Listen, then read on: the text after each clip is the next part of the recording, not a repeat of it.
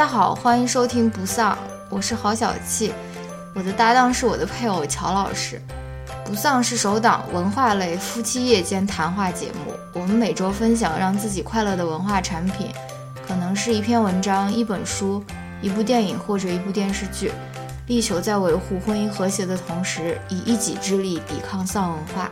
与此同时，我们拒绝先行对自己输出的内容进行自我审查，因此我们推荐您使用泛用型播客客户端收听节目。关于泛用型播客客户端的介绍，请看每期播客的文字注释。欢迎您在通勤、做家务、洗澡、跑步或其他任何时间收听我们的节目。如果您对说话和反应均比较慢，有时甚至会让人感到时间停滞的男主播，和爱说脏话、开黄腔，且经常重音夹杂的女主播有意见，请千万不用受累告诉我们，直接关掉节目即可。Hello，大家好，欢迎来到这一期不丧。这一期我们来聊一聊，哈，我们能不能有一点比较新颖的那个？呃，我们这一期来！呃，这一期我们来聊一聊，来聊两部，也算是都是电视电影作品吧，嗯跟上一期好像差不多。嗯。一部电视作品，一部电影作品。呃，电视的话是英剧，嗯。Years and Years，嗯。嗯、可能大家早已经看过了，嗯 嗯，对对吧？因为好像英国早已已经错过这个热点了。英国早就放了，但是美国这边好像 HBO 刚放完，嗯，然后对电影呢，我刚刚咽口水的声音好大哦，电影我们来聊一聊很呃多的那种最近上映的感觉。电影，我们来聊聊最近上映的一部呃什么片呢 他他们把这个叫 dramedy，？Dramedy，就是 drama 和 Drama comedy 嗯嗯，好吧，待会儿我们聊的时候再说吧。关于嗯 comedy 这个嗯东西，嗯对，就是有华裔导演卢卢旺，嗯，他中文名叫什么呢？我忘掉了。王子异，王子异对导演的一部，也是他写的一部电影，嗯叫《The Farewell》，嗯中文名叫《别告诉他》。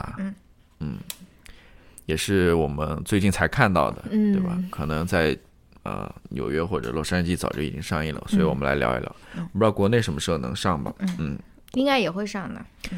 那已已经确认要进入到内地市场了吗确？认啊，你看他那些出品方也有很多中国公司啊，啊，好吧而，且他那个露露旺他在参加那个 NPR 的那个访问的时候，他就说他这边也会在中国上映，但不知道具体是什么时候。好好好嗯好，那我们就聊这两部作品。嗯那我们废话就不多说，嗯，可能后面好烂哦，这个 transition。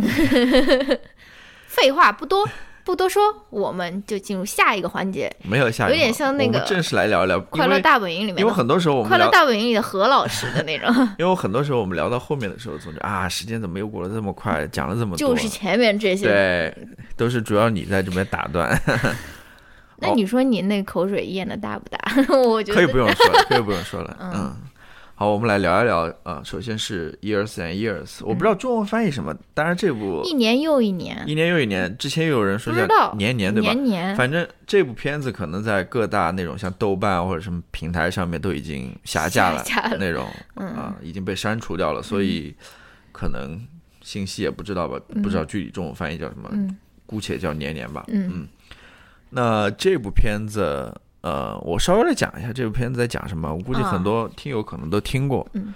其实就是讲它应该是从二零一九年，就是里面发生的故事了，嗯。是从二零一九年的五月份，I guess，反正二零一九年。嗯。发生在英国曼彻斯特的一个嗯，家庭当中，叫 Lions 的一个家庭，不知道盘尼西林的主唱知不知道？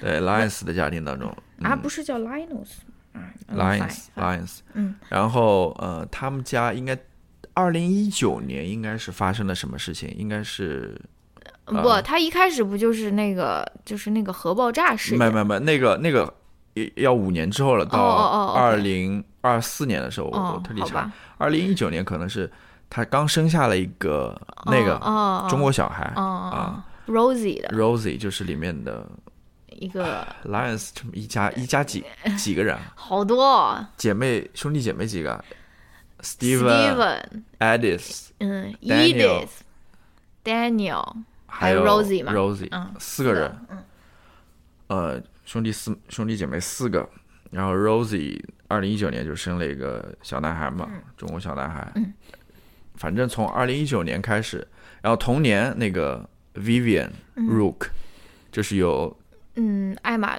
艾玛汤汤普森演演的嗯。一个美国的不是英英国的一个一个政客，他好像是当选上一个呃议员了吧？嗯我不知道，反正或者是他准备去竞选议员，冉冉升起的啊政治、政治明星，呃，反正是类似于一个像川普这样的一个人物吧，啊、就是说一些非常让人呃震惊的一些话语，比如说他他在二零一九年的时候，就是他他他说 I don't give a fuck，对吧？就、嗯。就是就他对于什么巴以冲突什么，反正嗯。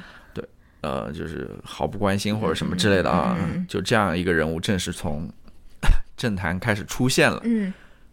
就从二零一九年开始，也就是我们当下生活的这个年年代开始，对，往后十五年，嗯。他们围绕他们这一家人所发生的故事，其中经历了很多很多各种各样的事情了。前面很啰嗦，后面 wrap up 的很快，对，嗯，嗯反正就是这个 Lions 这一家人他发生的事情，而且他发生的不是在那种很远很远的未来，就是那种科科幻科科科幻故事啊或者什么，他就是想告诉你说，这个事情就是可能当下就是会发生的，对。对吧？嗯有一点像是在在就是在那边想象一下，或者说在那边呃，就这些主创人员再想象一下未来，嗯尤其是在英国政坛。或者英国人民的这个社会当中，它会发生什么？在未来十五年，嗯对吧？呃，我觉得还是挺有意思的。嗯我觉得还是挺有意思的，就是怎么说呢？他我我觉得他虽然是对未来十五年的想象啊，嗯但是其实很多里面有些东西，我觉得其实当下已经在发生了啊他只不过是稍微往前多看了一步。嗯你比如说像里面有些的，比如说像那个呃难民问题，欧洲的难民问题，嗯还有比如说就是中美之间的贸易战嘛，嗯对吧？里面也提到了，然后呃。，Vivian Rook 不是也算对像类在发生，像像像 Donald Trump 对，像像这种，呃，世界各地这种 政治的右倾嘛，嗯。啊，像各类似的这样子人物不断的出现，嗯，还有就是有一些东西，我是觉得是有点出乎我意料的，就是我不能想象说未来十五年会发生这种情况，嗯。就比如说关于那里面啊、呃那个 Steven 他的一个女儿叫 Bethany Bethany，他想做那个 transhuman，对是吧？对。就是把自己的思想或者什么上传到云端，然后自己就可以死掉了。嗯，其实在，呃电不是电视剧的最后，嗯他的那个 Edith、嗯那个应该是二女儿吧？对，她其实完成了这件事情，但是我不知道完成了没有？对他他试图去完成这件事，他去做这件事，嗯但是我们不知道最后这个电视给我们留了一个悬念嘛，就不知道最后有没有成功嘛，完成这个 transhuman。嗯就这个东西让我觉得好像有点难以想象啊。嗯还有就是，但是这个东西其实在这部剧里面，它也是怎么说是一个非常前沿的一个技术，对，就是也不是说是，也不是说是所有人都能接受的，就是它这个也是在这部剧里面，即使这个这个主创在这边想象说人类的科技最后会发生发发展成什么地步，但是 Bethany 它这个还是一个非常非常前沿的一个科技。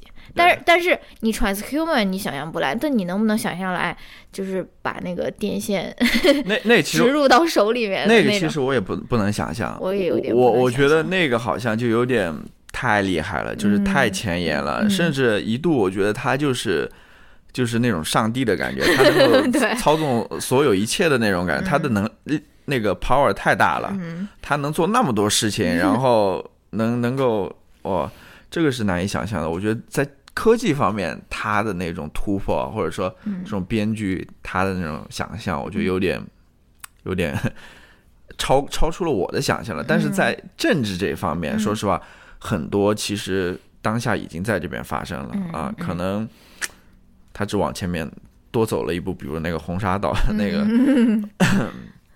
关于我，所以我觉得，我觉得这部剧这部剧是关这部于这部剧，一个想象剧吧。但是怎么说呢？但是它其实就是一个 dystopian 的一个剧嘛，但是他又不想让你觉得说是太非常遥远嘛。这个就是我我想说的，就是说，嗯，虽然你就是很多，比如说你在看《黑镜》啊或者什么，你就会想说，啊，这个可能是啊一百年以后发生的事情，对吧？但这个编剧就想让你知道的就是说，它其实是可能马上就发生了，对吧？嗯嗯，那这部剧你有没有什么就是那种 take away，就是那种你嗯悟出的什么道理呢？你能不能给大家分享一下？分享几条呢？我没有什么道理。啊，我我我对其中有一个他所要表达的东西，我有一个呃疑问，或者说我想拿出来讨论一下。嗯很清楚了，其实因为呃他已经说的很明白了，就是在这部剧的最后一集嗯。里面，他们这些人的奶奶嗯，grand 对吧？Grandma，嗯嗯，就是那个老太太。嗯。其其实我对他，我我我在看的时候也也很好奇怪嘛，就是嗯说他们父母都死掉了，但是他们奶奶还活在那边啊，而且而且完全不像是那种年纪很大的那种，所以让我觉得很很奇怪。嗯。后来我去呃做这个功课的时候，我发现对每一集的那个剧情介绍的时候，嗯。维基百科上说这个 Gran 其实已经九十二岁了。哦，呃，就是 Gran 在最后一集的时候，他在那个饭桌上面做了一个总结嘛发，表了一通演发讲，发表了一通言论，嗯。啊，就是好像大家都觉得生活为什么会变成这样子，嗯。就是在经历了一系列非常糟糕的事情之后啊，大家都在那边反思嘛，嗯。然后 Grant 就在那边说，呃，他大概意思就是说，呃，完全就错误就在你们嘛，嗯。就是在这个事情或者在这个悲剧嗯。刚有苗头的时候，嗯。你们没有出来制止，或者说大家都觉得无所谓。嗯。呃，他举了一个例子，就是说在那个超市里面出现那种自助收银的时候，嗯。你们没有人站出来说我不要这个东西，嗯。然后呃，大家都心安理得的，甚至非常嗯。满心欢喜的去接受这项所谓的嗯。新的 innovation，、一个一个创造一个发明。嗯然后现在问题变得严重起来了，嗯。然后你现在出来的话，你只能责怪你自己，对吧？嗯。当初没有做那样的选择，嗯。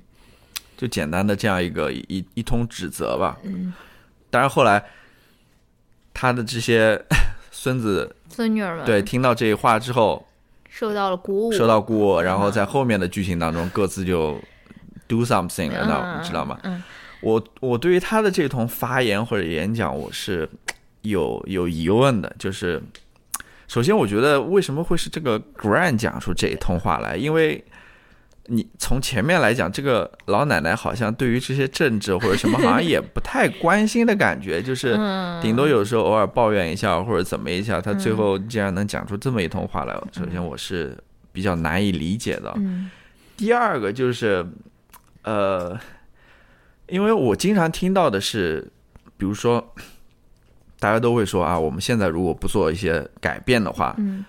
呃，可能我们的下一代嗯。以后长大了会批评我们说啊，当初你们怎么没有站出来，或者说没有做什么事情，嗯。以至于说现在我们的生活就是我们后一代的生活过得很惨，你知道吗？但从这边来说，好像又是上一辈在批评下一辈，就是很多时候，因为很多时候我都听到都是说，哦，都是我们上一辈把这个就 fucked up，你知道吗？然后到我们现在要接这个烂摊子，这个是一个。还有就是还有一个问题就是说，真的吗？真的真的是我们这些个人的问题吗？都是因为我们当初没有没有没有采取措施或者没有反对，才才出现这样糟糕的情况，或者我或者说我们真的当初有这个能力去改变这个这个情况吗？还是说这些一切都不是我们能所能改变的，对吧？呃这个是是是我对他的这通演讲所所所所有的一些疑文问。思如尿崩的那种那那感觉。那我不知道你你对于这个话题或者有有什么看法哇，还知道有说这样一句话，啊 感动。我也我我其实也不太喜欢这个这一通演讲了，因为我特别讨厌，就是就是就是导演把他中心思想念出来的、朗诵出来的那种。不光是这一部剧，然后其实以前看过很多剧，我都有一个明显的感觉，就是导演怕你 get 不到，然后就找一个人或者是找一个什么机会，他去把他的中心思想给念出来那种，我就不太喜欢，而且。而且我觉得他想要说的这这一番话，其实，在嗯，其实，在剧情中已经有所影射了。嗯，而且就就就比如说，我想说的一个就是就是当呃那个 Steven 和他的那个老婆 Celeste，对吧？就是那个 Steven，他们原来是过的一个非常养尊处优的一个生活，他们他们生活在一个大的都不算是那种 house，感觉是一个那种 mansion 的那种里面啊，就是很大的一个房子。然后呢？就是某次金融危机或者那个银行倒闭的时候，他们就是刚卖了房子，但还没有拿到钱嘛，所以他们那个钱就在银行里面，然后银行破产了，他们那一百万美金就消失了嘛，对吧？就是，呃，然后他们就在那边。银行门口在那边，比如说敲门啊，或者说是维权啊，或者什么，然后别人都在那边要说，哎，我的一万美金存在里面，而他们是一百万嘛。我觉得这个就很能说明问题，就是说，不管你你平时的生活是多么的优渥也好，你你是一个多么有有权有势、有那种 privilege 的一个家庭或者一个个人，但是你如果在这个社会的动荡之中，你不去，你不去参与到他的。比如说抗争，或者说是去反抗那些不公平，就是这个船沉的时候，you are going down as well，对吧？就是你不管你有多少钱，你你都不是一个例外，你不是因为你啊，我我的钱特别多，我就可以拥有什么特权？我觉得这个可能就是奶奶的那个演讲。我觉得我当时反正看到这边的时候，我就已经有这种想法了，就是说你们不要觉得你们一时是那种利益既得利益者，对吧？然后你们就啊高枕无忧了。但是其实你们如果不不去怎么说去做一些什么的话，你们其实是跟其他可能没有你们那么养尊处优的人是可能面临同样的危机的，对吧？对，就是 对，对，其实我忘了说这一点，真的，我是我其实是在看最后一集之前，我就已经意识到这个问题了。就是不仅是说他们家的大儿子 Steven 他们一家，其实你看他下面呃姐妹四姐兄弟姐妹四个，他们怎么说呢？算是一个英国的一个中产家庭吧。其实你会发现，就是呃随着社会的那种变革或者那个社会的动荡发生之后，其实他们。四个小家庭多多少都受都受到影响，对对吧？你比如说他那个有身有残疾的，应该是小女儿吧，Rosie，她到最后她想做一个那种餐车，也是因为获不得那种获不到那种许可证还是什么之类的，反正最后没有搞成嘛。然后还有就是他之前的工作，他是应该是在某个机构里面做那种食堂工作的吧？啊，然后因为社会不景气嘛，他也裁员了或者什么之类的。你再看。他的那个同性恋的呃弟弟 Daniel，他其实对吧，也是那种欧洲难民危机的影响嘛，他喜欢上了一个来自乌克兰的呃那个难民嘛，但是因为政策的原因，他没有办法跟这个人生活在一起。就是说，的确，正如你所说，就是呃，真的，大家不要说。Take for granted，好像觉得自己生活就可以高枕无忧了啊，自己现在的小生活过得还可以，小日子还可以。嗯，但是，一旦这个问题来了的时候，真的谁都没有办法，呃，能够说从当中豁免，对，或者说保全自己的，真的。你的声音真的很低耶。但但是我还是对于 最后那个 Grant 提出来那个解决方案，我是怀疑的，就是好像说到最后。我们也体现出来，就是到最后还是那种个人英雄主义的那种，对吧？比如说那个 Rosie 开着那个车去把那个铁门给撞了，然后那个 Steven 因为自己在那个公司里面工作，然后去去向警察报，就做一个那个 whistleblower 的那种感觉。然后就是，嗯，这个很多时候可能是一种例外吧，这种个人英雄主义。但是我觉得这样一种方式，我我也知道，就是最后。呃，奶奶说那番话也是这些创作人员想号召大家、呼吁大家出来行动的那种感觉。但是对于，就是我刚刚说的那种个人英雄主义的那种方式，我是持怀疑的。我觉得有可能有其他的方式，可能呃不好拍呀，对，不好拍。对他，他需要那种大家集合起来做一些比较详细的，或者说大家呃 get。Get together，然后组成一个怎么样？就那个可能不好看，可能对于没有戏剧张力。对，对于影视作品来说的话，还是这种个人英雄主义的更好看一点，对吧？所以怎么说呢？你顶多能算它是一个一个能够警醒大家，嗯对吧？嗯给大家敲一个警钟的这么一个剧，嗯但是具体的操作方式的话，我觉得不一定说能从这种剧里面嗯有有太多的启示或者什么。嗯，那我再问你一个问题，你觉得这部剧是对科技的批判吗？因为我看到很多人是这样解读的，但是我其实并不这样觉得。我我我看的过程中倒没有想这个问题，我觉得他可能没有放在你想，他那个奶奶，她不是说那个那个什么自助收银啊，什么替代我们那些东西，然后还有 Bethany 和他的那个朋友去做那么危险、那么荒唐的那些事情，或者说他 Bethany 刚开始的时候，他跟人讲话就是脸上带一个那种 Snapchat 那种滤镜。你觉得他是他是想要批评，比如说科技的进步，或者说是对人类生生活带来的那种困扰，或者说是那种监管吗？我知道，我知道。嗯呃，我觉得这个还好，我觉得还好，就是他在这部剧里没有去很大的去展现科技的那种可能未来会带来的那种影响啊。嗯嗯，我能想到一个例子了，就是最后他们那个所谓的那种 camp，嗯那种把嗯那种难民啊、嗯流浪人聚集起来的那种集中营类那那那种感觉啊。嗯其实呃，里面关于科技有一个很好的一个正反面的一个展现。嗯反面的是什么呢？就是说他们关在那个 camp 里面之后，嗯。他们所有的那些手机都用不了了，因为在呃那个集中营边上有一个类似于那种嗯。信号干扰站一样的，对，把所有的都屏蔽了。嗯，然后但另外一方面，你发现没有？就是最后那个 Edith 带着他那些朋友闯进那个集中营之后，他们同时也在拍，对他们拿出那个手机在那边摄像的时候，你又发现哦，原来这个影像或者说这种社交网络还是有有力量的，把这个 truth 把这个真相给像散播出去，散播出去，有这个嗯传播这个能力啊。你会发现科技在里面也不是说绝对的是那种，呃，对。但里面的确，我刚刚说的这些科技的这些发展，的确会让我产生一些呃质疑吧。嗯就是我不知道未来会不会发展成那样子，就是刚刚说的那种 transhuman 啊，还有那个 Bethany 有的那种能力啊，嗯。我不知道这个的确会让人感到有一些担忧吧，因为、嗯。因为你不知道嘛，所以你才会担忧嘛，对吧？但是我觉得当下就是我们生活的这个社会，嗯。科技发展这样子，已经有足够的东西，或者足够的，你知道吗？科技所带来的 那些东西，已经足够让我们有有有让让我们产生担忧。嗯，呃关于隐私啊，对吧？关于这种科技和和那种政权的集合对于人民的那种压迫啊等等，这里面这里面这里面有足够的担忧，但是我并不觉得这这些担忧在这部剧里面有，我我不清楚了。嗯。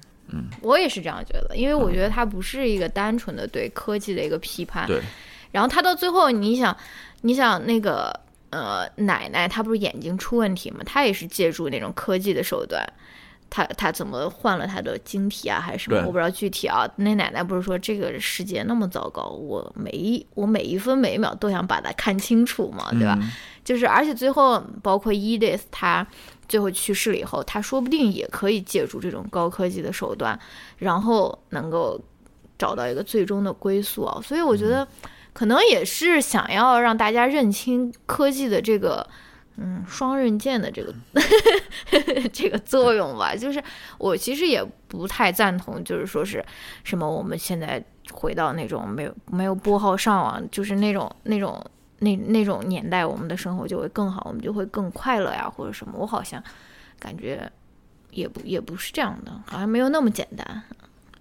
对，我觉得这部剧其实它还是围绕这个家庭来讲的。对，它其实关于那些社会的那些比较宏观的，比如说科技怎么影响社会啊，或者什么，我感觉它没有过分的去强调。它里面就是除了有嗯对于这个呃社会动荡的一个描写之外，它更多的是关注这个家庭，家庭当中人物之间的关系，比如说像 Steven 对吧？嗯，他的出轨，嗯。然后 Daniel Daniel 他的嗯。等等各种各样的了。嗯，你要说科技的话，里面最大的一个体现就是他们经常使用那种类似于嗯，Alexa，Google Google Home 那种东西，对吧？进行那种家庭之间的沟通啊、交流之类，那看起来还是挺方便的。但是他没有讲到说这个关于呃数据是如何处理的，会不会影响呃影响到他们的个人隐私啊，或者什么什么什么问题之类的，这个在里面倒没有进行探讨。然而这些问题在我们当下社会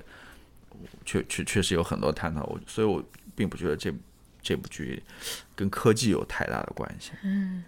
好。要不我们转换到下一个话题吧？好的，嗯、我们来聊一聊 The Farewell，呃，别告诉他是吧？露露网，露露 lemon。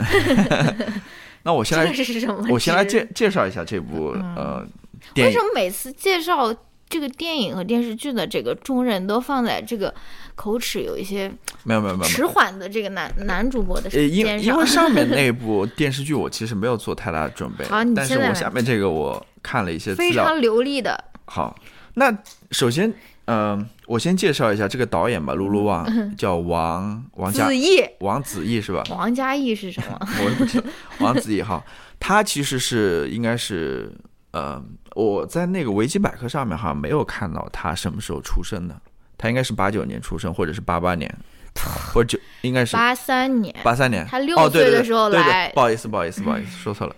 对他应该是八三年出生的，然后六岁的时候出生在北京，嗯。然后六岁的时候他呃全家移民到了美国，嗯。然后落脚地是在迈阿密，，yes，佛罗里达，嗯。嗯。然后他在波士顿大学念的文学和音乐，嗯，啊，双专业吧，嗯。后来，怪不得他这个配乐配的这么好，对对对，所以我也理解到有一，点那种，对他他他那配乐真的很有想法，对它里面的。文学性啊和那种嗯。音乐性，真的还是挺挺强的。狗狗愁死，嗯你看狗狗，好，那这哦。这部片子《The Farewell》其实是他第二部呃长篇电影，哦，嗯，然后他第一部其实我我忘掉名字叫什么了，但是我觉得有意思的是什么？嗯。他这部片子其实是在二零一七年参加那个圣丹斯电影节，它上面有一个叫呃叫什么？Film Two Initiative，、就是类似于一个鼓励新人创作的这么一个计划，就是他会支持或者鼓励你去拍你的第二部长片。哦，啊，这个这个很很有意思。嗯。然后我就想到之前我们聊那个那个什么呃《失之愈合》的时候，嗯。其实我当时忘了讲，他不是也参加了很多各种各样的那种国际电影节嘛？嗯？我不知道你记不记得，呃，那个荷兰的鹿特丹电影节吧，嗯。好像它有一个规定，就是说你只能够是第一部长片还是第二部长片，嗯，就是你你你可以来申请，你可以来申请这个，就是他专门针对第一部和第二部长片的，哦。所以我就会发现，其实电影界感觉还是有很多这种鼓励新嗯。电影新人去进行创作的这些、这些鼓励机制啊，嗯嗯嗯。这里面就很好的一体现，就是他在圣丹斯电影节上获得这么一个机会，嗯。让他去拍这个第二部长片，嗯。然后这二零一七年，然后二零一九年的时候，他这部片子出来之后，嗯。他就在圣丹斯电影节上放映了，然后获得了好评，对吧？嗯然后就被 A twenty four 嗯这个发行公司给买下了这个发行版权。嗯，A twenty four 也是一个美国，也是一个很有意思的啊，很棒，感觉很小众的一个，嗯都是找一些比较小众、比较独立的这些呃电影进行发行的。其其中，我们前两天看的那个《Midsummer》啊，嗯也是 A twenty four 嗯他们发行的。还有就是那个《Souvenir》，哦，那中英文名叫什么的？中文名叫什么？我忘掉了。好，好像也是一个挺有，也是最近刚上的一部片子吧，是由那个呃那个那个女演员非常有名女演员，她女儿演的哦，我知道，嗯 Tilda。Swinton，啊他女儿，对她，她其实在里面也也演啊，了，对演了，Tilda 她母亲了。也演了，对，对，所以这个发行公司还是发发行了很多很好的电影的啊、嗯，比较小众的，对，然后呢，之前我们播还听到一个故事嘛，嗯。就是说，呃，有一个流媒体公司愿意出 这个这片子，个不愿意透露姓名的流媒体，这个这个大老粗，这个流媒体公司真的是不能再明显了吧？谁能出那么多钱？除了 就是 Netflix，A twenty four 好像是给了他六百多万嘛，对啊。呃，然后那个流媒体公司好像是翻倍了一千多万的一片千五百万，呃片酬，然后想拿下这个东西，结果好像被他拒绝了嘛，啊、意思就是说，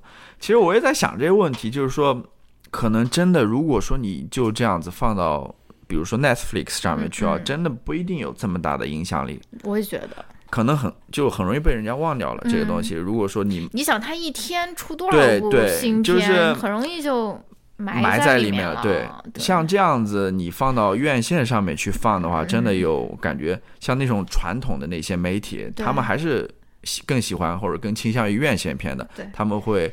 会去写这个影评啊，会去评论啊，会去讨论啊，这个其实是非常重要的。嗯对，真的就所谓这些，呃，曝光或者你知道吗？嗯热度，这这个可能在 Netflix 上面，因为他们出的东西太多嗯了，太杂了，真的感觉像那种淘宝一样，你要去淘那个。好，讲到这边就是，呃，然后最近还没讲到电影的情节，电影情节只要一句话 总结就可以了。我这边再给你爆一个料，我不知道你听过没有？你知道她现任的男朋友是谁吗？跟哎，谁？我知道跟谁 in relationship？啊，我好像知道，但是我想不起来了。我我很久以前在豆瓣看到的。是跟那个《月光男孩》的导演哦，对的，叫，等我看一下啊，呃，Barry Jenkins Jenkins，对我好像知道。对，月光、嗯月光男孩的。然后他《月光男孩》是拿奥斯卡了是吧？对对不是那次乌龙吗？最佳影片。然后他这个导演，他是一个黑人导演了。嗯他最近也出了一部片子，就是那个如果假如比尔街能说话啊，那个嗯也是那个片子好像反响挺好的。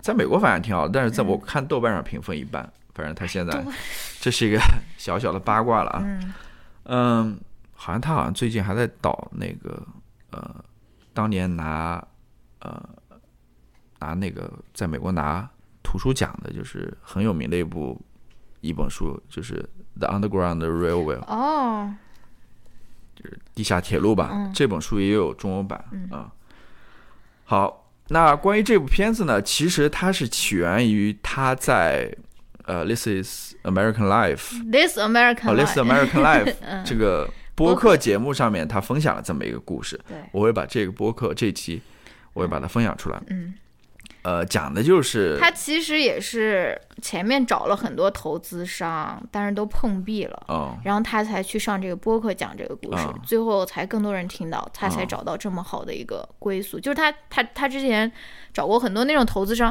大家都觉得这个故事不够怎么说 dramatic，、啊或者说就想让他改情节嘛，就是说，哎，为什么你这个比利不是去回国结婚的那个人？这样子就会怎么说更紧凑一点，然后让大家更有共情啊，或者说什么比利回去相当于啥事儿没干嘛，就是一个局外人。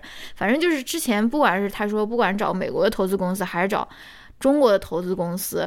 都是想让他把这个故事要怎么大修大改的那种感觉啊，结果他就去上那个《This American Life》，他在上面讲了他这个故事，然后后面才吸引到了一个最最合适的一个对触屏。对，嗯，那我就来简单讲一下，用一句话来概括一下这个故啊事。I'm trying 啊，OK，然后六个逗号那种。呃，就是这部片子的主人公就是 Billy 了。嗯 Billy 他就是，其实也就是呃，这这部片子所讲，不好意思，完了，这部片子所讲故事其实也就是这个导演陆陆王自己的故事。对啊、其实也就是他自己的故事。嗯然后里面的主演呃主人公 Billy 其实也就是陆陆王本人了。嗯，就是他是呃在得知自己的在中国的奶奶嗯呃得了癌症之后，嗯然后全家人决定通过呃，就是假扮一场婚礼。也不是假扮，我觉得是假扮，嗯我觉得有点是假扮，我不知道，就假扮一场婚礼，然后趁这个机会，嗯以以这个为借口嗯回去去看望他的奶奶啊、嗯然后这样一个故事。哇，哎，我我讲了他他奶奶就是被确诊为癌症嘛，但是他们一家人就是不隐想告诉他，对隐瞒他嘛隐瞒这个病病情。病情嘛，嗯，所以他们通过这场婚礼，就是这么一出故事，这么一出戏了，嗯。那怎么？要不你先来谈一谈你的整体的观影感受吧，好吧？非常喜欢，越想越喜欢。越想越想越喜欢，还想再去看一遍的，可以可以那种喜欢。啊，你来跟大家先谈一谈吧，因为我刚刚说了太多。嗯这个怎么怎么谈啊？一下子没有你在这边叨逼，还是反正我就是很非常喜欢。那为什么喜欢吗？为什么喜欢吗？为什么喜欢？就是有很多原因。首先，第一个原因，我特别喜欢这部电影，就是因为它的切入点很小，就是它其实它其实就是在讲说，嗯，这个故事也非常非常的简单，对吧？就是就是在讲说，哎，回去要不要告诉姥姥？这个呃，奶奶、姥姥是 外婆，要不要告诉奶奶她得绝症了这个故事？然后以这个非常非常小的这个出发点，然后他去引申，他去探讨，比如说家庭成员之间的关系，或者说是甚至是呃美国和中国，或者说这种中西差异方面的这种关系啊。他不是说从一个很宏观的一个视角出发，说好，下面我来给大家谈一谈。中国人的集体主义和美国人的个人主义，对吧？他是以一个非常小的一个切入点，他去，他去，他去展现这个故事。而且另外一个我非常喜欢的点，就是因为，嗯，一就是因为我觉得在这部电影里面，他中国，嗯，或者是中国文化，其实他没有被污名化或者妖魔化。就是就是导演他对他并没有，嗯，就是导演对他并没有特别没有，就是说义正言辞的批评，或者说他是正儿八经发表一通言论说美国好还是中国好，到底是哪个好，对吧？反而他是那个女主人公，她最后也从她嗯的这个大家庭里面，她可能有点不适应的这种关关系里面，她是获得了安慰的，对吧？她她其实是一个彼此怎么说成就的一个故事，而不是说是。嗯，就是你知道吗？你知道我的意思吗？我知道。先说这两点吧，后面还有很多我想我我觉得很好的地方。好，嗯，那我来谈谈我为什么喜欢这部电影吧。就是我先谈谈我观影时候的感受吧。嗯，就是哦，还有一个，嗯，你说，因为很好笑。嗯，很好笑。嗯 嗯，浩浩不好笑吗？浩浩是好笑的，的确我，但是我也就觉得。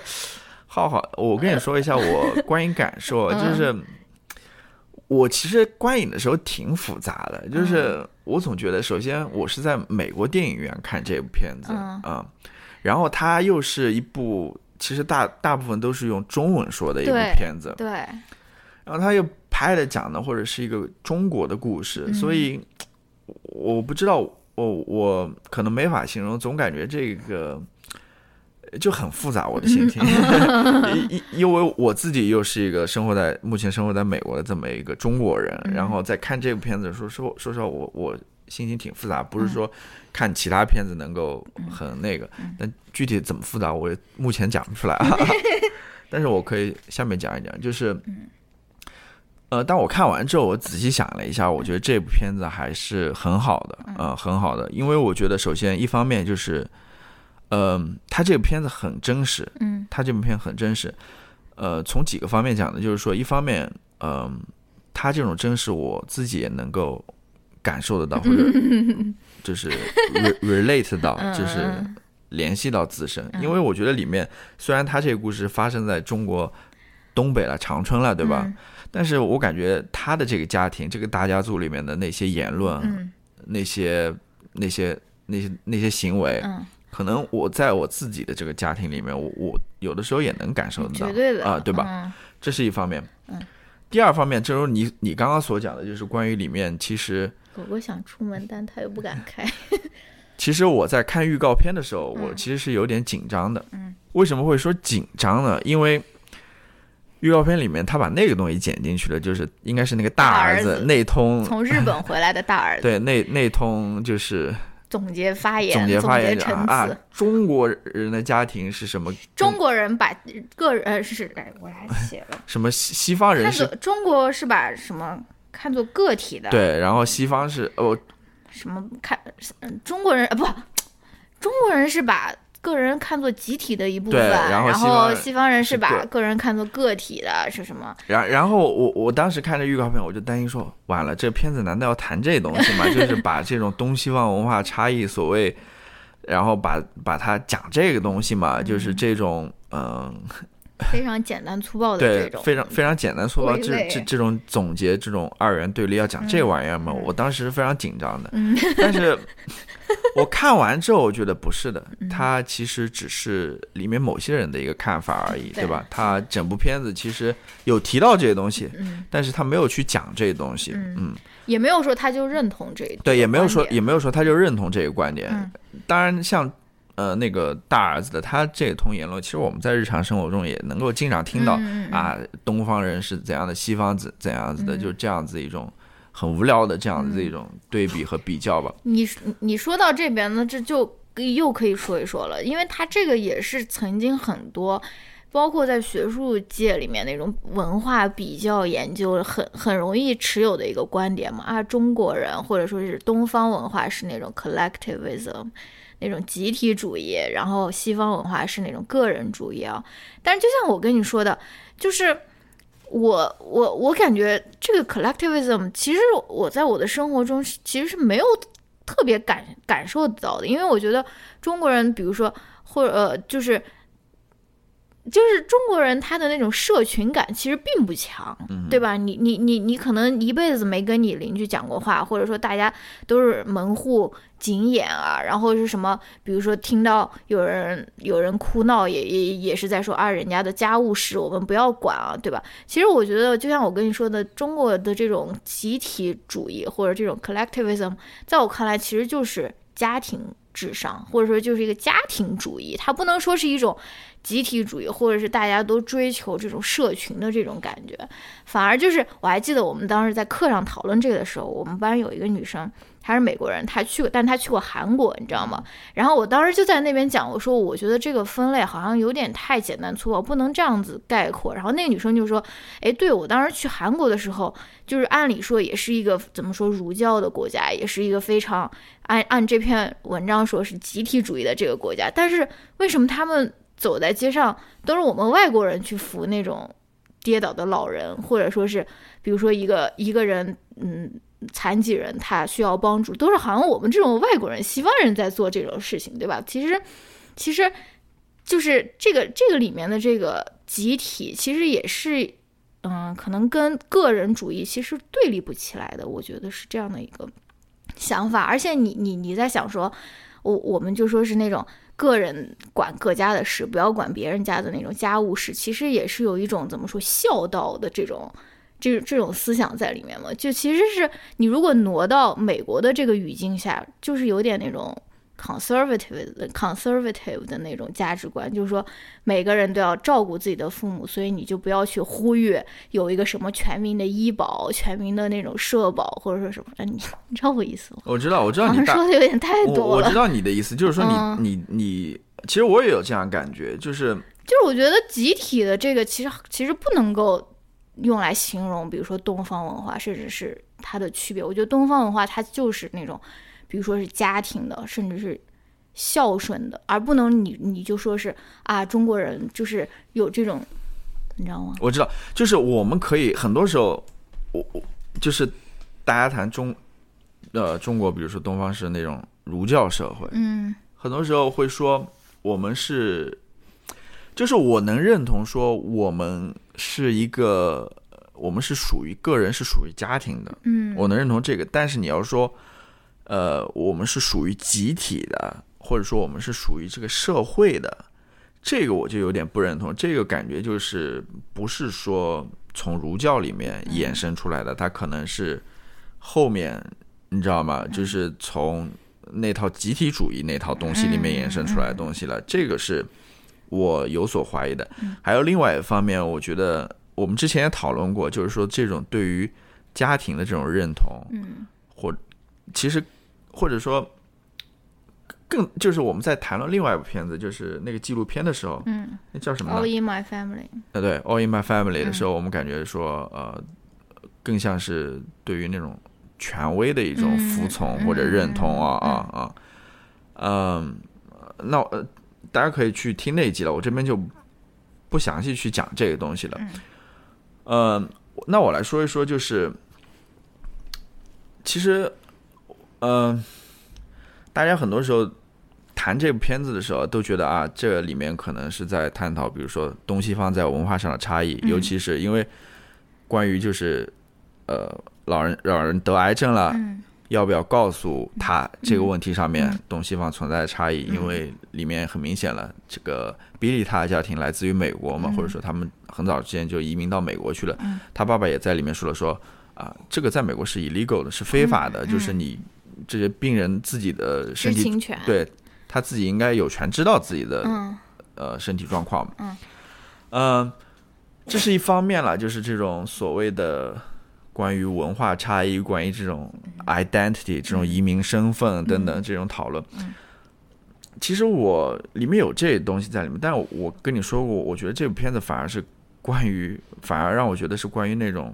男性和女性角色在于在中国家庭或者说在中国社会中的一个体现。哦，就我觉得非常真实这个东西。哦，我刚刚忘了说了，就关于癌症这些东西，里面也提到说，啊，就是嗯，中国有一句古话还是什么，说你你得了癌症就会死，对，然后说呃，这些得癌症的病人很多时候不是被癌症弄死的，而是怕死的，就是因为因为这个。我们也经常听到啊，对，我们经常听到，嗯是吓死的，或者说是什么。呃，非常玄学的一个，我我我 我就我我经常也听到，但嗯。我就在这边提问，这个有科学依据吗？或者说一个人生了病之后，嗯。呃，他真的会因为自己得病然后怕死嘛？或者说因为这个人，就是很多时候啊，你这个人只要乐观开朗就好了，好像嗯这个这个关于比如说心情是怎么影响这个疾病的，这个这个有什么科学依据在那边？我在那边提就提这么一个问题啊。嗯 然后我为什么说这是关于男女的男性女性这个，或者关于女性的一部片子呢？嗯你会发现，其实，尤其是这个大儿子啊，他这个角色，我觉得是，就是他说出那一通嗯呃集体的个体的，东西方文化差异那种集体的个体的那个区别的那、嗯那个大儿子，嗯我觉得他是非常有意思的。就一方面，他会劝大家都不要把这个消息告诉他母亲，嗯对吧？嗯然后又说，我们之所以这么做，其实是在这边负责任，对吧？嗯我们不希望把这个悲痛的情绪传递给我们的母亲，我们应该担负起这个责任来，嗯大家应该呃 担负起这个不好的情绪啊。嗯。但另外一方面，你你看他在他儿子的那个结婚典礼上，又在那边放声痛哭，嗯说自己呃没有机会陪自己的母亲啊，然后怎么怎么样啊，然后又感到非常愧疚啊，然后又感到很很沮丧啊，嗯。就是这这种男性的形象，我跟你说，在所谓的这种中国社会里面是很常见的，我觉得有时候。想到了那个做家务的男人里面第一期的魏大勋他爸，就是这些男人真的嘴上是很会说的，就这么一套一套的大的理论，这种 就是去指点江山什么之类的，然后关心中美问题，然后中国什么时候收复台湾？然然后讲这种大的这种呃这种论调啊，其实根本就没有任何意义，或者说没有任何依据的这种论调啊。那另外一方面呢，又是那种非常软弱的那种感觉 啊，就是真正需要你在生活当中承担起责任的时候，嗯你又表现得非常懦弱，非常非常。为什么这么说呢？就是说，你既然这么觉得愧疚或者愧待于你自己母亲，嗯觉得好像没有陪跟她陪在一起或者照顾她，嗯你为什么不自己回来照顾她呢？为什么说 呃，然后要把这个责任给你最小的那个妹妹呢？对吧？嗯因为你好像在日本，好像也没有什么特别重要的事情要做吧？因为你好像是一个画家，对吧？然后就是，对，就是这就是我无法理解这这种人的，就是一方面是高谈阔论，另外一方面又是这样子的。嗯嗯嗯，同样的，你你你会发现，呃，二儿子也就是 Billy 他爸了，嗯没有这么夸张了，但是你也看到回来干了什么嘛？就跟他大哥在那边喝喝酒，然后然后去去按按摩，然后去泡泡脚，嗯就是 我不知道，反而在这里面你看到那些女性角色，你看到他奶奶，嗯，然后你再看到他妈妈，妹妹，对他奶奶妹妹，嗯。然后他妈妈嗯。就是比利的妈妈，嗯。然后再看到 Billy，尤其 Billy 他妈妈他讲的那一段话，就是他说，当他父亲去世的时候，嗯。呃，他们身边的那些亲戚朋友都都在看着他怎么做，对都都 expect 嗯。他就是希望他能够他要崩溃，他要放声大哭，嗯。因为这个才是体现出你对于你家人去世的一种悲痛心情，不然就觉得你这个人好像不孝啊或者什么之类。嗯但是他当时就没有哭嘛，他说他、我我就是不想哭或者什么之类的。嗯。然后再看，尤其是他奶奶，我觉得他奶奶特别有意思，嗯，就是就是这部电影的主题嘛，就是说灵魂人物，就是说，呃，主要一最最大的一个问题嘛，就是要不要告诉这奶奶？嗯他们选择不告诉这个奶奶，就感觉好像是很多时候，其他我们在日常生活也这样，就觉得这个人好像可能无法承受这个信息、这个消息，可能对他来说是晴天霹雳或者什么。嗯但是我们在这个片子里面看到这个奶奶，你看到这个奶奶。是很有魄力，对她，她是一个很独立、很自信、很嗯很对、很有魄力。她甚至上过战场，哎，你想想看，对吧？在那个她跟她老战友的对话当中，嗯就是这样一个女性，嗯他们却觉得啊不应该告诉他，就觉得好像跟小孩子一样的，嗯就是你会看到这两面的一个反差在里面，嗯就是 啊、我真的我我不得不在这边对于这些女性就是表示一些。由衷的那种感叹或赞美，你反而看那些男性的角色，在看再看浩浩，What are you doing？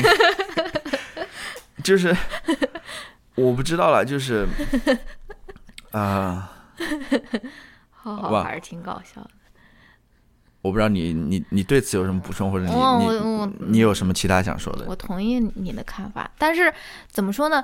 嗯，不知道是不是姥姥自从上一期被我贴上了那种 feminist 的标签以后，对这一类的话题格外的敏感啊。反正这个好像不是我怎么说最大的那种那种观影感想啊。但是我听你讲，我也觉得好像挺有道理的，就是就是这个。然后其实我有另另一个方面，其实有另外两个方面，一个比较正经，一个比较搞笑啊。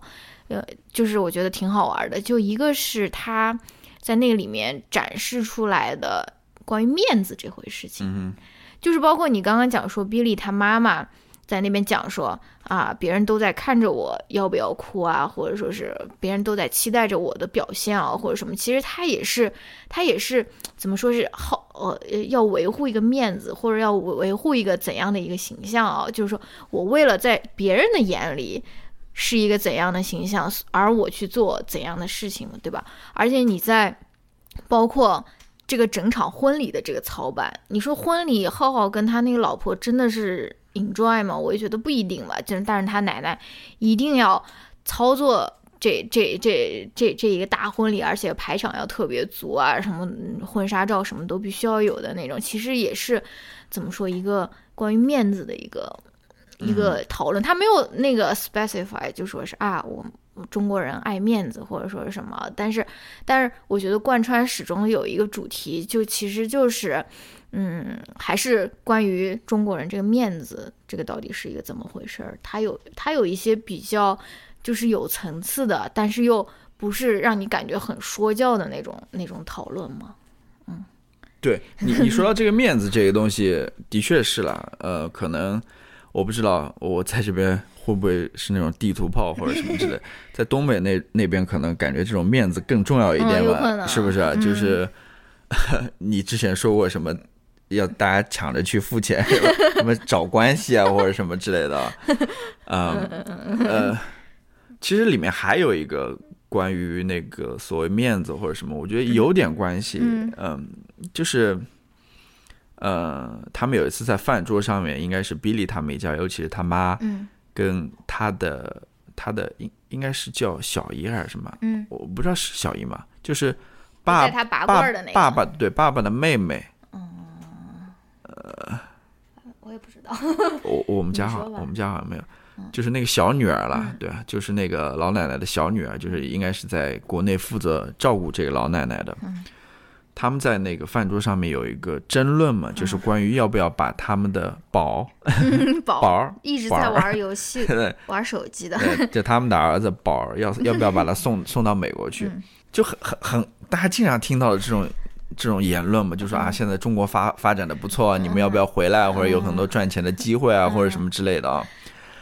然后赚一百万美金 对，轻轻松松的。对，然后那个比利他妈就反问我们说：“既然这样子，你为什么还要把你自己的儿子送到美国去呢？对吧？直接留在国内好了，国内这么好，或者什么之类的。”我觉得这个就是把自己怎么就是把自己小孩送到国外，是不是也有这种面子的成分在里面？不知道，这有可能吧？这是一方面，但嗯另外一方面，我想谈的是什么？谈的就是说，他呃，比利他妈后面讲的那个故事，嗯嗯，我觉得是挺有意思。就是他说，比利其实小时候是会弹钢琴的，但是到美国之后，因为生活困难嘛，就没有机会去嗯学钢琴或者弹钢琴嗯。但是有一次他们去参加那个教会活动的时候，然后那个教会里面的人知道这个情况之后，就给了比利他妈一把钥匙，意思就是说你以后呃随时随地你都可以到这个教会里面来学钢琴、弹钢琴。嗯就是啊，怎么说呢？就是很多时候，我想说的是，这部片子里面这个东西，就是温情这个东西，嗯。就是你有没有这个 heart，就是这个、嗯。这个心在这边，嗯。就是这个例子是让我觉得是有心在这边的东西。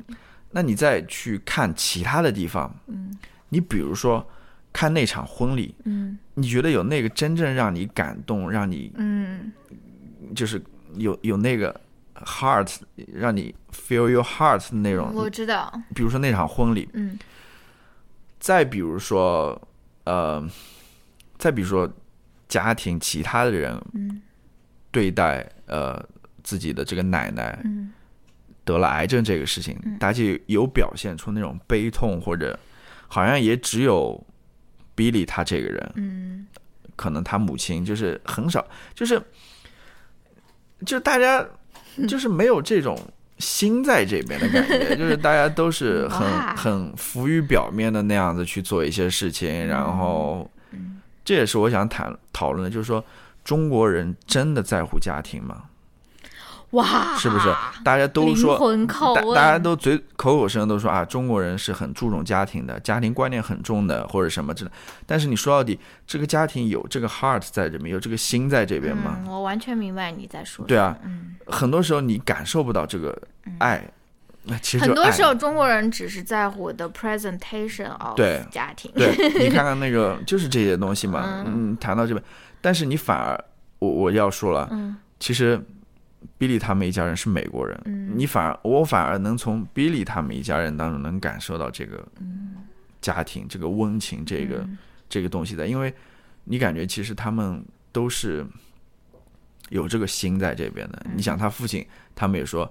有就是父亲和那个比利他们第一次回来吃饭的时候，在饭桌上，他说：“啊，你们脸色两个人脸色都不太好嘛，对吧？嗯好像都挺凝重的，是不是因为什么时差的原因或者什么？其实他们是在为自己的奶奶、为自己母亲这个病情感到担忧，就是，这是我想说的，就是真的中国人真的在乎家庭吗？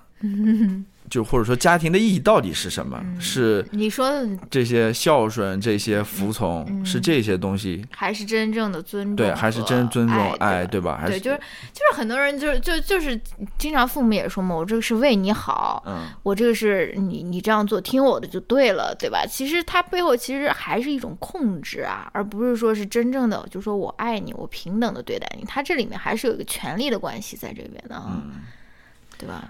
哇，灵魂拷问，对，我想我刚刚谈了那些问题，嗯或者我所呃找到那些所谓的点，嗯我觉得这个，嗯我觉得在这个作者创作的时候，他肯定没有这些非常刻意的想法在里面的。嗯嗯，我觉得他就是在里面讲自己的一个故事，一个对，他亲就是在讲家庭，对自己自己亲身的一个亲身经历的一个故事，嗯所以你你会觉得。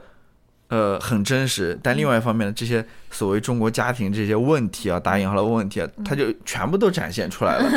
这样子你就会知道，啊，的确是这么一回事儿，就跟我生活的这个家庭很相似，或者很很一样，对吧？嗯，就是他没有刻意的去对，没有说是去去创造，去去去写这个剧，嗯。去创造这种什么冲突啊，或者制造冲突啊，去呃去刻画这些人物啊，或者什么，嗯非常自然。它就是我们日常生活就是这样子的。嗯但是，嗯，这个我不知道啦，就是这些国外的观众到底能够理解几分了？这个是，嗯，或者说大家理解的不一样吧？但是，对，这个其实也是我喜欢这部电影的一点，就是他没有刻意去讨好中国或者美国观众，对他没有为美国观众做很多的解释，他甚至没有为美国观众把这个电影做成全部是英文的，对对，很有种，对吧？你要想就是他妈给我看字幕的，这边 这边真真的这个文化差异还是要谈一下的。就是中国人可能看外国片看多了，觉得看字幕很正常。嗯，对，你要想想外国人，尤其美国人，嗯，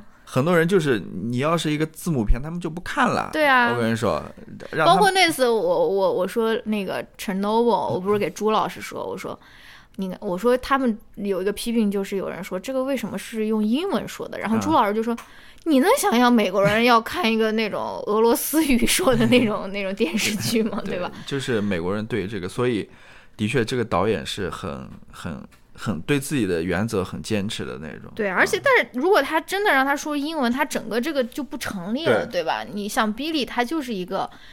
他就是一个嗯，回去中文不太好的一个人。他如果真的让所有奶奶呀那些都说英文，那太太奇怪了，对吧？然后还有一个比较搞笑的点，就是我那个那个饭桌上面的那个群戏，我觉得特别搞笑，特别真实啊。就是你一落座，只要你比如说是出过国，或者说是你是美籍华人，你就一定会被问说中国和美国哪个好，对吧？对，就像我跟你说，我去做田野的时候，跟那些阿姨聊，哇，那些阿姨都是都是田野工作者的感觉，就是前一分钟绝对就会向我抛出那种那种那种惊天那种叩问啊。嗯，你要待在美国还待在中国？你要不要回国？中国和美国哪个好？然后说多大了？然后属啥的？然后呃有有没有男朋友？有没有结婚？真的，那阿姨我真的就很佩服，她完全没有这种隔阂的这种感觉啊。然后你就想她那个那个宾馆的那个服务员帮 Billy 拎包上去的，俩人根本就是萍水相逢啊。那个服务员就是那种灵魂拷问，祖宗十八代 就是祖宗十八代，真的就是调调查清楚。全部给你调查清楚，我就觉得特别特别搞笑。然后我还想到一个事情，就是说，也是之前我跟你说那个，嗯，我那个导游说的，他说中国人喜欢比较，就是就是中国人去到一个景点，中国人就说，哼。这个不咋样，没有九寨沟好，或者说什么？中国人不是说啊各有各的好，这个也是很不错，然后都不一样啊，或者中国人就喜欢比较，所以你就想他在饭桌上面问出的那些问题嘛，中国好还是美国好？然后你要怎么？其实这个哪是那么容易一句话就能回答？然后我心里面就有一个非常确认的答案，说嗯中国好，或者说嗯美国好，对吧？就是但是中国人就是特别喜欢。就是就是比，也不是说是攀比，就是把两个东西比来比去，然后一定要让你选一个，哪一个是更好的，说哪一个是更差一点的，我就觉得特别搞笑，而且，嗯，对，或者让我觉得就是说，中国人可能很多时候就是你要讲这方面讲啊，就是我刚刚就是我想说什么呢？就是说 中国人很多时候感觉不是活在自己的眼光里，而是活在别人的眼光里。嗯，那如果你以这个评论来看的话，的确中国人好像就是不是那种个体主义的，嗯。他不是活在自己个人里面的，他是活在一个整体、一个集体的一个眼光里面的，就是这种感觉。哦，嗯。是是是，对，而且，然后最后想说的一个就是，我看豆瓣评价嘛，我之前也跟你说了，这个电影是会在中国上映的嘛。然后呢，我也跟你说，我觉得上映以后可能得不到像国外这么好的一个反响，嗯哼，因为我在豆瓣那个评价里面也看到了，我在那边看到有人就说，哼，这就是拍给那个美籍华人看的一部电影，或者说，这就是不是拍给美国人看的电影，不是拍给中国人看的电影，对吧？我说，那你既然你只能看拍给中国人看的电影，你为啥要看什么美国队长，对吧？你为什么要看复仇者联盟？你你为啥要看什么珍珠港？这就是为你你你就自己去看看你的那个中国人拍给中国人看的电影就好了嘛，对吧？就是我觉得，包括之前对那个上汽那个 Marvel 那新的那个片子的那个讨论也是这样的呀，就是大家就觉得说啊，你用了中国元素了，你就一定要一就就一定要是什么拍给中国人看的那种中国电影。然后如果你是对我有一点点的那种，比如说是刻画不符合我的标准，你就是辱华了，我就要抵制你，对吧？不要不要想来我们中国赚钱或者什么，我就觉得很可笑，对不对？你虽然是一个中国人，你不代表你不能去理解一个别人的故事，或者说是对别人的一个故事有这种同理心吗？我就觉得这种评判的标准是怎么说很荒唐的。嗯嗯，我也觉得，我觉得其实我们之前也讨论过了，就是关于这部片子，就是呃，《The Farewell》的讨论，嗯。很明显嘛，我们刚刚说到的那些。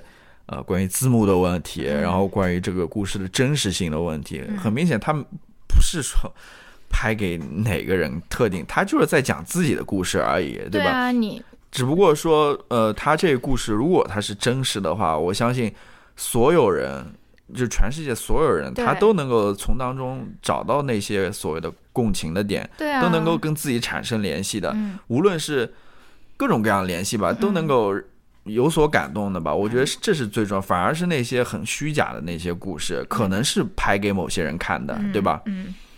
那样的故事才不没办法打动人。我我我是我是这么觉得的，嗯，啊。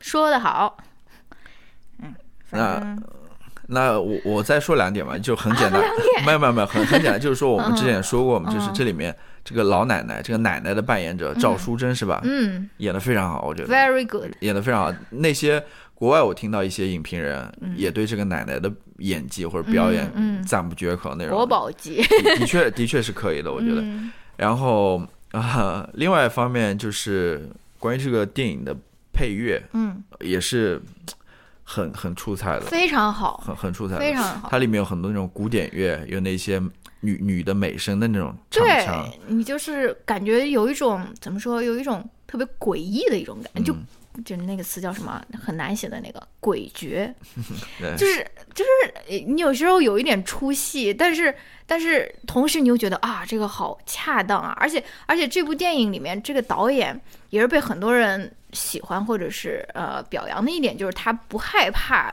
留白，他不害怕嗯有那种沉默，或者说是对，呃，就让你感觉，呃，可能有些人觉得，哎呀，咋咋回事？咋这个停了，没人讲话了，或者什么？但是他是不害怕做出这种停顿，或者是做出这种留白的啊。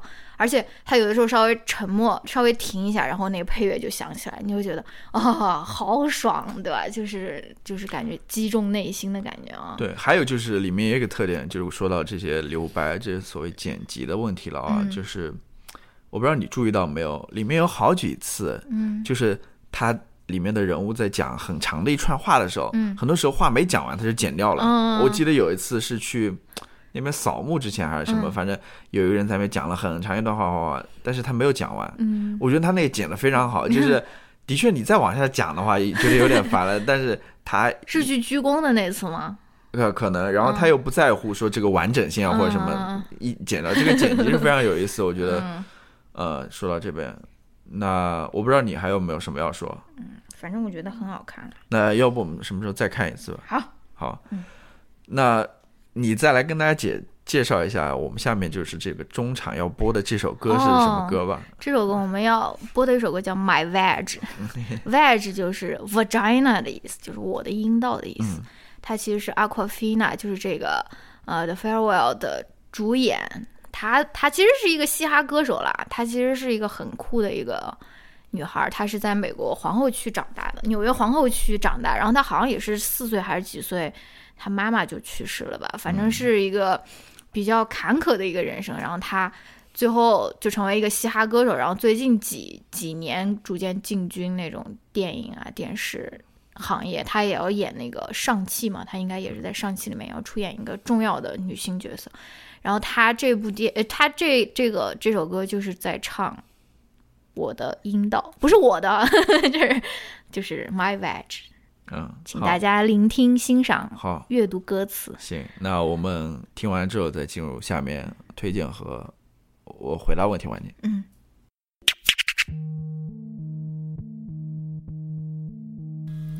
My veg, like an operatic ballad. Yo, veg, like grandpa's cabbage. And my veg, effortless. Yo, veg, post ads on Craigslist. My veg, squirt aloe vera. Yo, veg, look like Tony Danza. My veg, like tasting heaven. Yo, vag manages a 7 Eleven. Yo, my vag make your girl panties cream. Yo, vag spreads hepatitis C.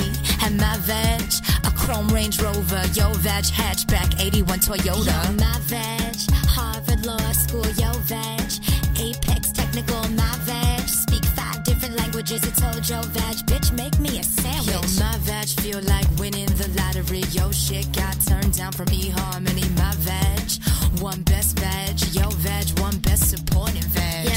time that we let the world know. Bitch, your vag look like Janet Reno. Aquafina's a genius, and her vagina is 50 times better than a penis. It's time that we let the world know. Bitch, your vag look like Janet Reno. Aquafina's a genius, and her vagina is 50 times better than a penis. My vag got built-in utilities. Your fat ass is on disability. My vag, a Beyonce weave. Your vag, a polyester Kmart hairpiece. My vag bounce like J-Lo's booty. Your vag like James Lipton's booty. And my vag, it's ornamental. Your vag is a five-hour PBS special. 好，欢迎回来。 那我们咱们是呃先回答问题还是先推荐？先推荐吧。先推荐。其实我我也没有什么要推荐的啦。嗯呃，我其实第一一个就是我推荐大家，呃，如果说现在国内比如说这个电影还没有上映的，嗯大家可以先去听一下那个呃《This American Life，Life》的那个，就是露露汪在上面讲的那个故事，嗯算是一个音频故事了。嗯我会把那个链接放出来，大家有感兴趣的可以去听一下。嗯我觉得也不会影响，或者说所谓剧透吧，嗯因为故事就是这么简单的一个故事，嗯对吧？嗯大家要不要告诉奶奶她得癌症这个故事？啊、其实我也没听过。anyway，呃，另外一方面呢，我其实是想推荐一一篇文章的。嗯我其实是跟你讲过，我也在，我也在那个咱，Telegram，咱们的这个电报群里面分享的，名字叫 “There are places you cannot go”，嗯，就是有一些地方你去不了啊，你讲，就是我我我我不想去赘述这个故事了啊，就是你跟我讲的那个故对事嘛。嗯。但很简单了，就是嗯，应该是发生在当年红色高棉的一个故事嗯嗯嗯啊、嗯其中就是里面的男主人公，嗯。他当时受派去美国去，他是一个海军嘛，去训练嗯。受训，然后当红色高棉掌权掌权之后，他就很很多人就在美国申请那个政治庇护了嘛，嗯。但是他跟其他的上百人那个柬埔寨人就拼着命的就想回去嘛，嗯，然后这里面的女主人公就是负责帮助这些柬埔寨人回国的这些这这个志愿者也好，或者这个这个人人也好人也好，对吧？然后最后就把这个男的给送回去了嘛。后面发生的一系列对，的送送故事。送完之后呢，就是这个男的就被红色高棉给迫迫害了嘛。嗯，迫害之后呢，这个这个女主女主人我不想讲太，这个女主人公就很懊悔嘛，就一直在寻找她的故事嘛，嗯。就是要想知道她呃在死之前都发生了什么，嗯。她回到她就她离开美国之后都发生了什么，嗯。去去找寻她的故事嘛，就觉得，然后这个女主人后来之后也有点懊悔或者有点悔恨嘛，有点自责嘛，就觉得是不是我把他给送死送送回去，让他送死去了，嗯我是不是应该当时极力劝他留下来，嗯对吧？我是不是对他生命需要负责的这种感觉？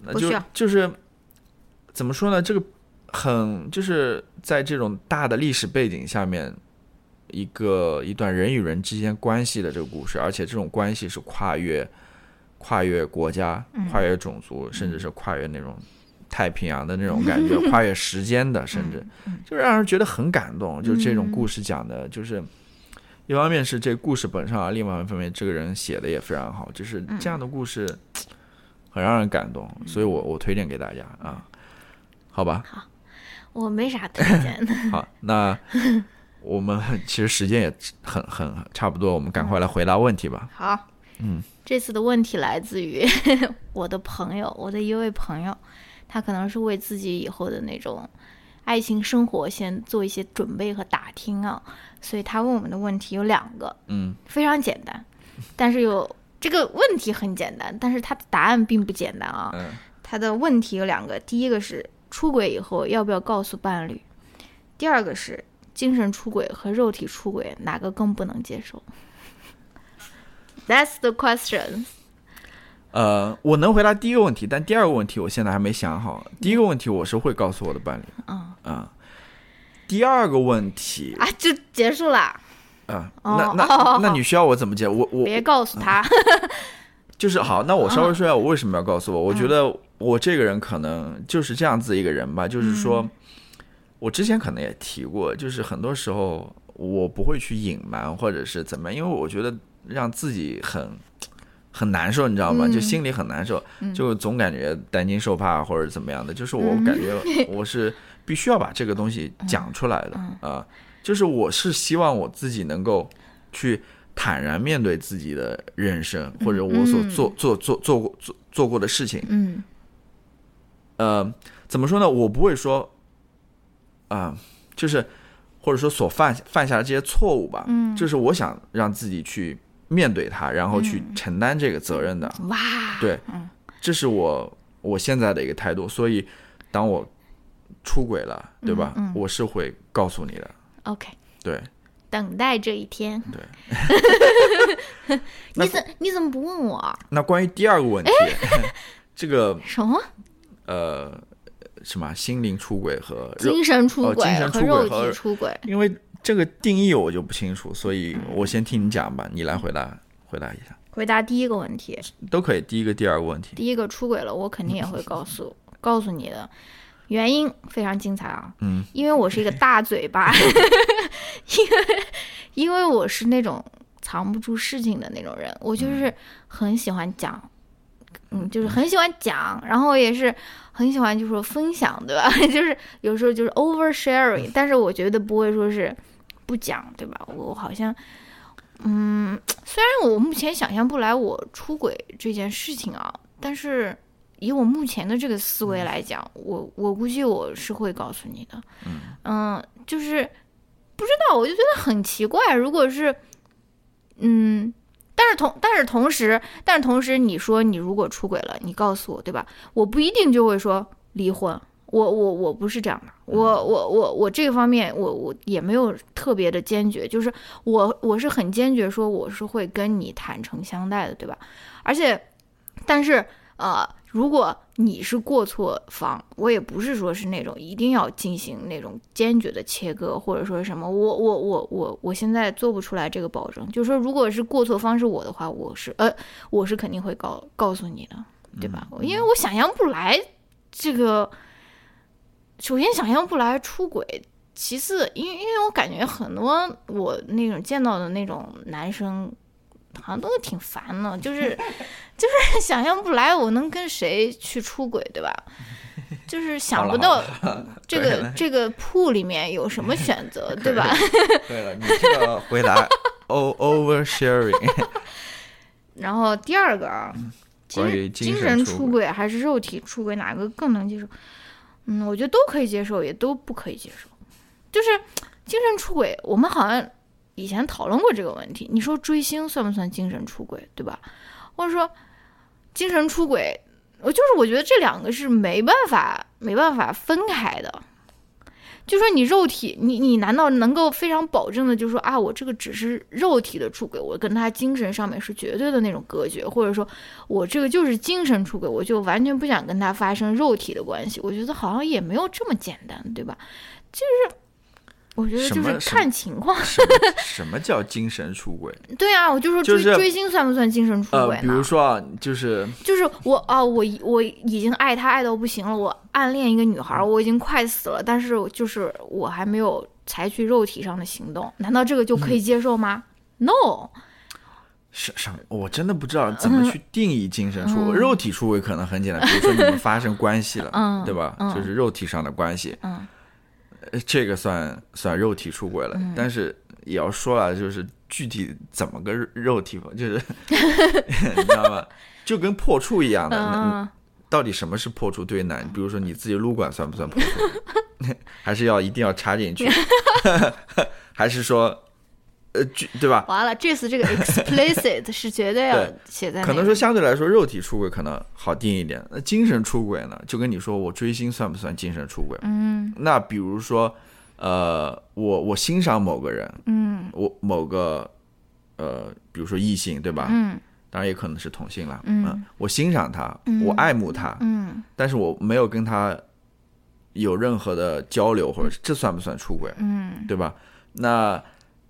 那再比如说，我跟这个我喜欢的人，嗯我有交流了，嗯我有这些，比如说微信啊或者信息上的交流，但是我们没有发生肉体上的，嗯，这个算不算？就是很难定义这个狗哥你说，很难定义这些东西，而且，而且，嗯、我觉得怎么说呢？我觉得就是其实应该自己心里都清楚吧。如果说你真的对一个人没有感情了，或者说你更喜欢另外一个人了，喜欢上另外一个人了，其实就跟回答第一个问题一样，你一定会说出来的嘛。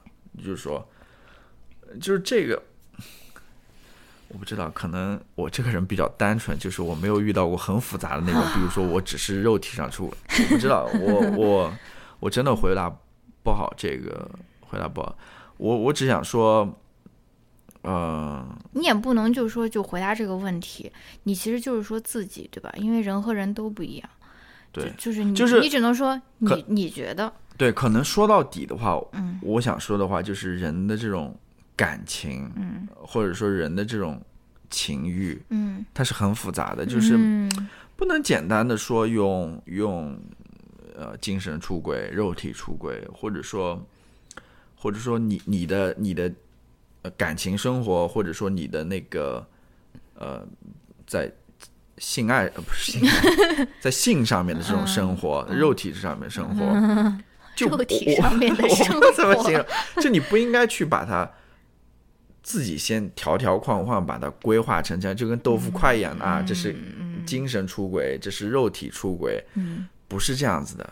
我我觉得人的经验或者说人的感情不是这样子的，它是很复杂的，而且而且很多时候你要看自己在当下的那种状况吧，对吧？你要具就是具体问题具体分析吧。但是我我我我我想说什么呢？就是说我想说的是，呃，我还是会就是坦诚为主吧，嗯。因为这个，如果说你你喜欢上另外一个人了，嗯。然后你肯定还是想说出来，想比如说跟那个人去好或者怎么样，就是这不是很简单的事情吗？对，啊、我我们又不是，哎，我不好说了。什么啊？我想说，我又不是什么，你你你看，就是像，不是不是我想说的，就你就看像那个贝索斯，像那个亚马逊，嗯那么有钱的人，那么有权有势的人，对吧？那么重要的一个人，他在面对感情的时候，他也是很没有说因为自己 有钱 或者怎么样就没有，他还是很坦然的嘛，对吧？就是这么简单的一个事情，我觉得这个问题，嗯在我这边可能好，好，嗯，共同进步，共同合作，好吧？好吧，嗯，狗狗在这边狗屎丹丹，怎么还不带我出去？好，那你还有什么要说的吗？没没有什么了。好，那我在最后我再来推荐一下我们下面要放的这首结尾的歌曲吧，嗯，就是嗯，《The Farewell》，就是别别告诉他，别告诉他，这部片子应该是在电影快结尾的时候，他们回中国的时候，嗯。他们坐着那个出租车去机场的路上，嗯。想起了这首歌，我们我我们都觉得非常好听，叫《嗯。Come Healing》，嗯，就是来疗伤吧。来疗伤这种意思。啊、后来我们才发现这首歌是 Leonard Cohen。Leonard Cohen，他就是那个 那个刚去世的那个加拿大歌手嘛，啊、就是低音非常低的那个歌手。原来是他的歌，其实是呃一个翻唱了啊、然后，那我们现在就放这首歌。当然，我也推荐大家去听那首原版，我觉得那原版也很有意思，嗯，它有很独特的味道，尤其原版真的很低，尤其是我，那个我我其实我我其实不太听那个 Leonard Cohen 的歌的，我很听的很少，但是嗯 很有味道。我没想到他声音那么低啊。嗯，反正我们这边放的是呃电影里的那首歌，然后那个版本，对那个版本，嗯然后我们也推荐大家去听一下那个原版。嗯嗯，好，那我们这期节目就到这边，我们下期再见，拜拜。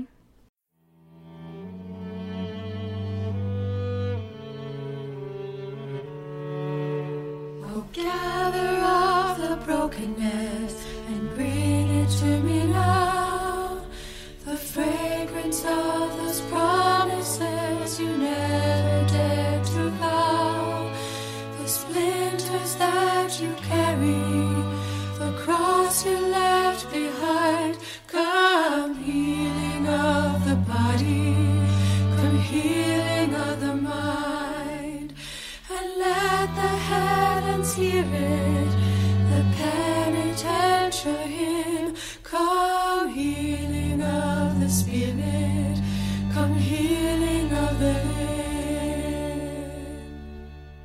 Behold the gaze of mercy in arbitrary space, and none of us deserving the cruelty or the grace of solitude of longing where love has been confined. Come healing of the body, come healing of the mind. Oh, say the darkness, yeah.